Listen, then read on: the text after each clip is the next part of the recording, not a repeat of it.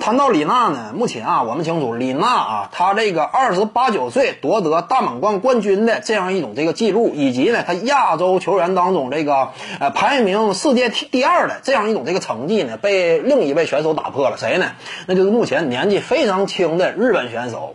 这个大阪直美。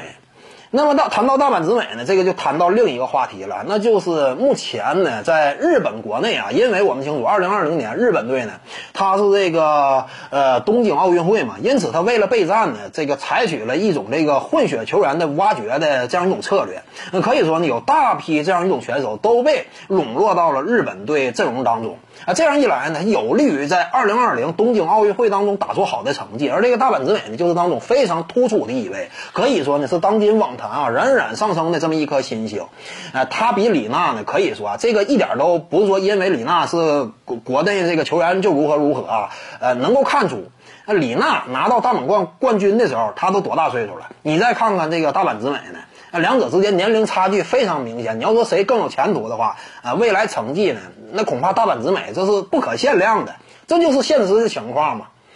呃，但是呢，你也有一种这个声音认为，你像大阪直美啊，他毕竟那是在美国出生的，他爹是海地的，呃，他妈是日本的，但是呢，呃，他这很小就是移民到这个美国了，那后来那会儿呢，这个呃加入的日本国籍，你说他真正能算是呃什么纯正的这个亚洲球员吗？你也很难这么讲，这是现实情况吧，对不？啊，他一方面是混血，再有一方面，人家本身长期都是在美国这个长大的。